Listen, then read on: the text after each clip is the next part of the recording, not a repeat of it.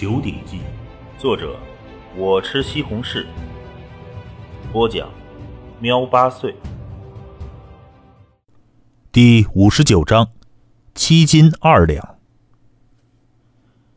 滕永凡身为兵器匠师，看到传说中的紫光寒铁，当然激动的头脑发热。可是瞬间他就反应过来了，青山，跟我进屋。滕永凡连抓着两块万年寒铁朝着屋里面冲，同时对外面喊道：“阿兰呐，我和青山有事商量，你们先吃，不用再喊我们了，我们等下出来再吃。”而滕青山则是跟着父亲一同进入了屋内。一进入屋里，滕永凡就立即拴上了门。青山，滕永凡盯着滕青山。说道：“这两块万年寒铁是吴家的重宝，一旦我们滕家庄有万年寒铁的消息传出去，那被白马帮、铁山帮知道，对我们可是灭顶之灾。”怀璧其罪的道理，滕青山当然懂。青山，这万年寒铁的消息，连你娘、你妹妹都别说。你娘还好，你妹妹嘴巴不严，一不小心说出去就糟糕了。我们族人是很团结，可他们也是人，面对这等重宝的诱惑，难免出现一些歪心思的。滕永凡郑重道：“这万年寒铁的消息，只能有三个人知道，你、我，还有你外公。”滕青山点点头，外公滕云龙身为族长，是值得信任的，而且这万年寒铁要使用，肯定躲不过外公。来，我拿秤。看看有多重。滕永凡连忙走到床的旁边，米缸后面秤就放在那儿。千年寒铁，一斤寒铁价值二两黄金，这万年寒铁价格是千年寒铁的百倍往上，一斤万年寒铁最低呀，起码也得值二百两黄金，也就是二十斤黄金。滕永凡说着，连将一块略微小些的万年寒铁放到了托盘上。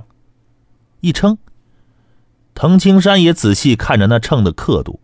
当初在万象楼看到的最贵的星纹钢，也只是和黄金等价，而这万年寒铁却是黄金的二十倍往上。七斤二两，嗯，滕永凡惊喜道：“就这么一小块，就有七斤二两，不愧是万年寒铁。爹，这七斤二两如果卖掉，那估计……”能卖到近一百五十两黄金，就是一千五百两。滕青山惊叹道：“这不起眼的一块黑石头，换成黄金，竟然能够换成一小堆儿。想着一小堆黄金放在眼前，想想那都让人心动。嘿嘿，你小子说的，你爹我都心动了。来看着略微大点的有多重。”滕永凡继续称着第二块，一称。九斤一两，嘿嘿嘿。滕永凡压抑住惊喜，说道：“这可是一笔巨富。青山，这加起来有十六斤多，万年寒铁有价无市，真正去卖，估计还能卖得更高。不过，钱太多对我滕家庄也没多大好处。”滕永凡忽然笑着向滕青山说：“青山。”你不是一直想要炼制一柄趁手的兵器吗？兵器，哈哈哈哈有了这万年寒铁，你老爹我就有把握给你炼制出一杆神兵来。滕永凡信心十足，就是在这天下都是有数的神兵。滕青山不由得心动，万年寒铁是很值钱，可是有着前世记忆的滕青山对金钱并不看重。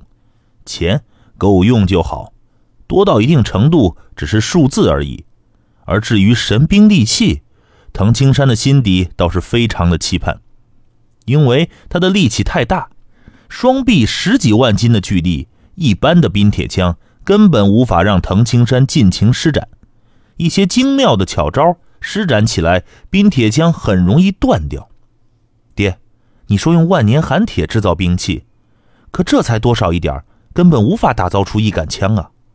滕青山看了看两块万年寒铁，如果要打造一柄完全由万年寒铁而成的长枪，那我就再下一次寒潭，小心一点，问题应该不大。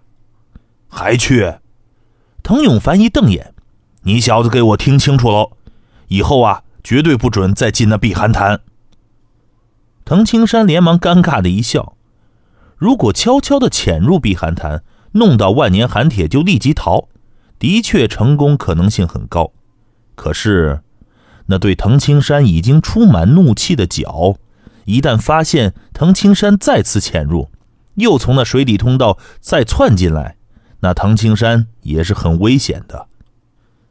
你爹我的意思，不是单靠这万年寒铁。”还得靠那兴文刚，滕永凡说道。兴文刚，滕青山皱眉，他赶不上万年寒铁吧？父亲之前还说要炼制一柄天下都有数的神兵。滕永凡得意的一笑：“青山呐，这枪法你是族内第一，可是论到打兵器，你还差远了。记住。”这打造兵器不是材料越贵就越好的，万年寒铁坚不可摧，可是，一柄长枪的枪杆坚硬程度是重要的，可更重要的是韧性，是能存得住劲力，适合的才是最好的。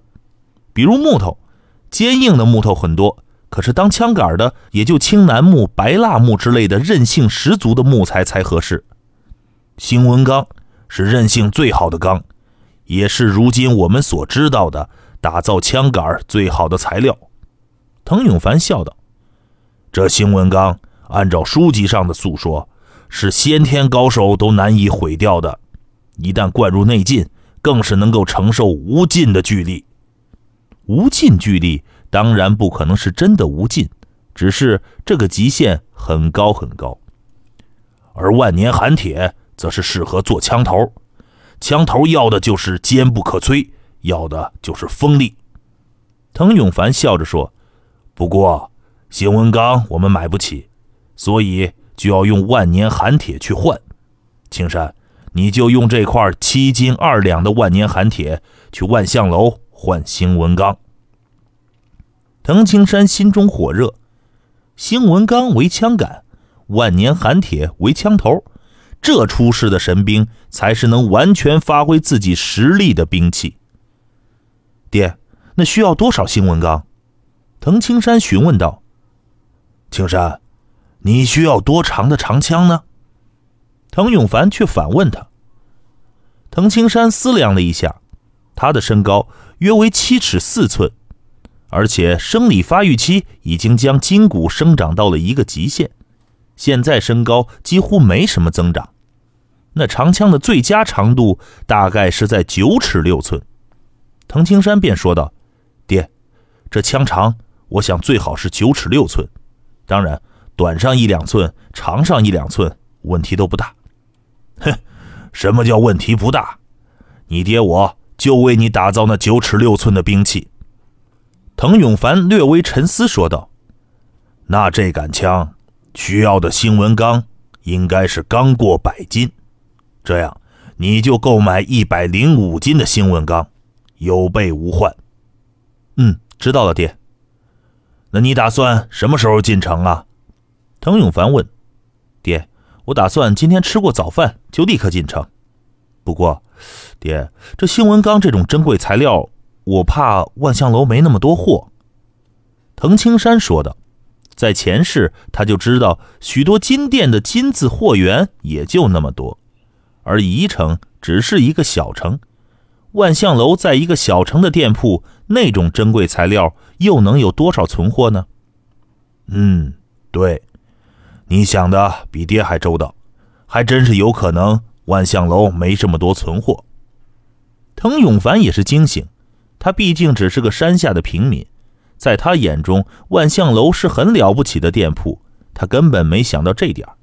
滕青山这么一说，他才明白。所以，爹，今天我进城，估计当天回不来。我准备在城里等着，等到货物到了再回来。滕青山说道：“这么做，他也是防止被人跟踪。”滕永凡这才警觉，连声道：“嗯，对对对，等买到货物再回来。”还有啊，青山，你在城里一定得小心。嗯，放心，爹。藤青山轻笑道：“前世作为超级杀手，如今时代的杀手的一些潜伏暗杀手段，他还真没瞧上眼儿。如果真的有人跟上自己，那在藤青山看来，那是老寿星喝砒霜，找死。”当天清晨。藤青山怀揣着一块七斤二两重的万年寒铁，以及数十两银子和一些铜钱，手持着一柄大砍刀，就进城了。进城后，藤青山首先去了布店，花了三两银子给自己购置了一套装束。用三两银子买衣服鞋子，对普通的平民而言是已经够奢侈了，但是对于内劲高手而言，只能算是低调。藤青山要做的就是让别人完全看不出自己的身份。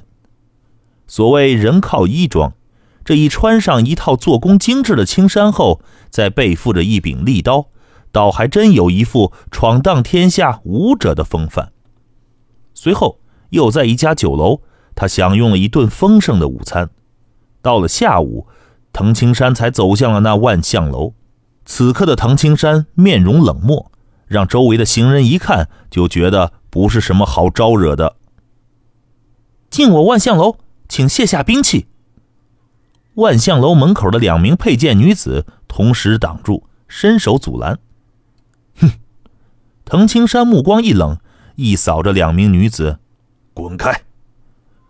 他的身形向前冲，直接把这两名有内劲的女子撞飞了。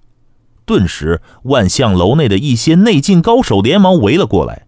这些人接近都是护卫，其中为首的一人仔细打量了一番藤青山，拱手道：“这位兄弟，进我万象楼，卸下兵器，这是规矩。”藤青山目光扫向他，目光冷冽，其中的杀意让那人心中一凛。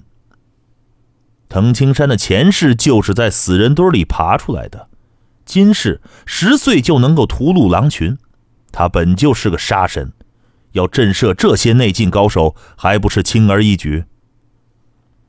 小小宜城，还没有人有资格让我卸下兵器。藤青山抱着刀，冷漠道：“让你们管事的楼主过来，我今天是找你们楼主有大事，我不想杀人。”大师兄，其中一名护卫看向了为首的人。这人一个碰撞就让两位师妹毫无反抗之力，我们怕是得罪不起，快去请楼主师叔。这个护卫首领压低声音说道。藤青山瞥了一眼这些人，冷漠一笑：“所谓的规矩，那是对常人而言。卸兵器，哼，真正厉害的高手视兵器为生命。”怎么可能让一个万象楼就卸掉？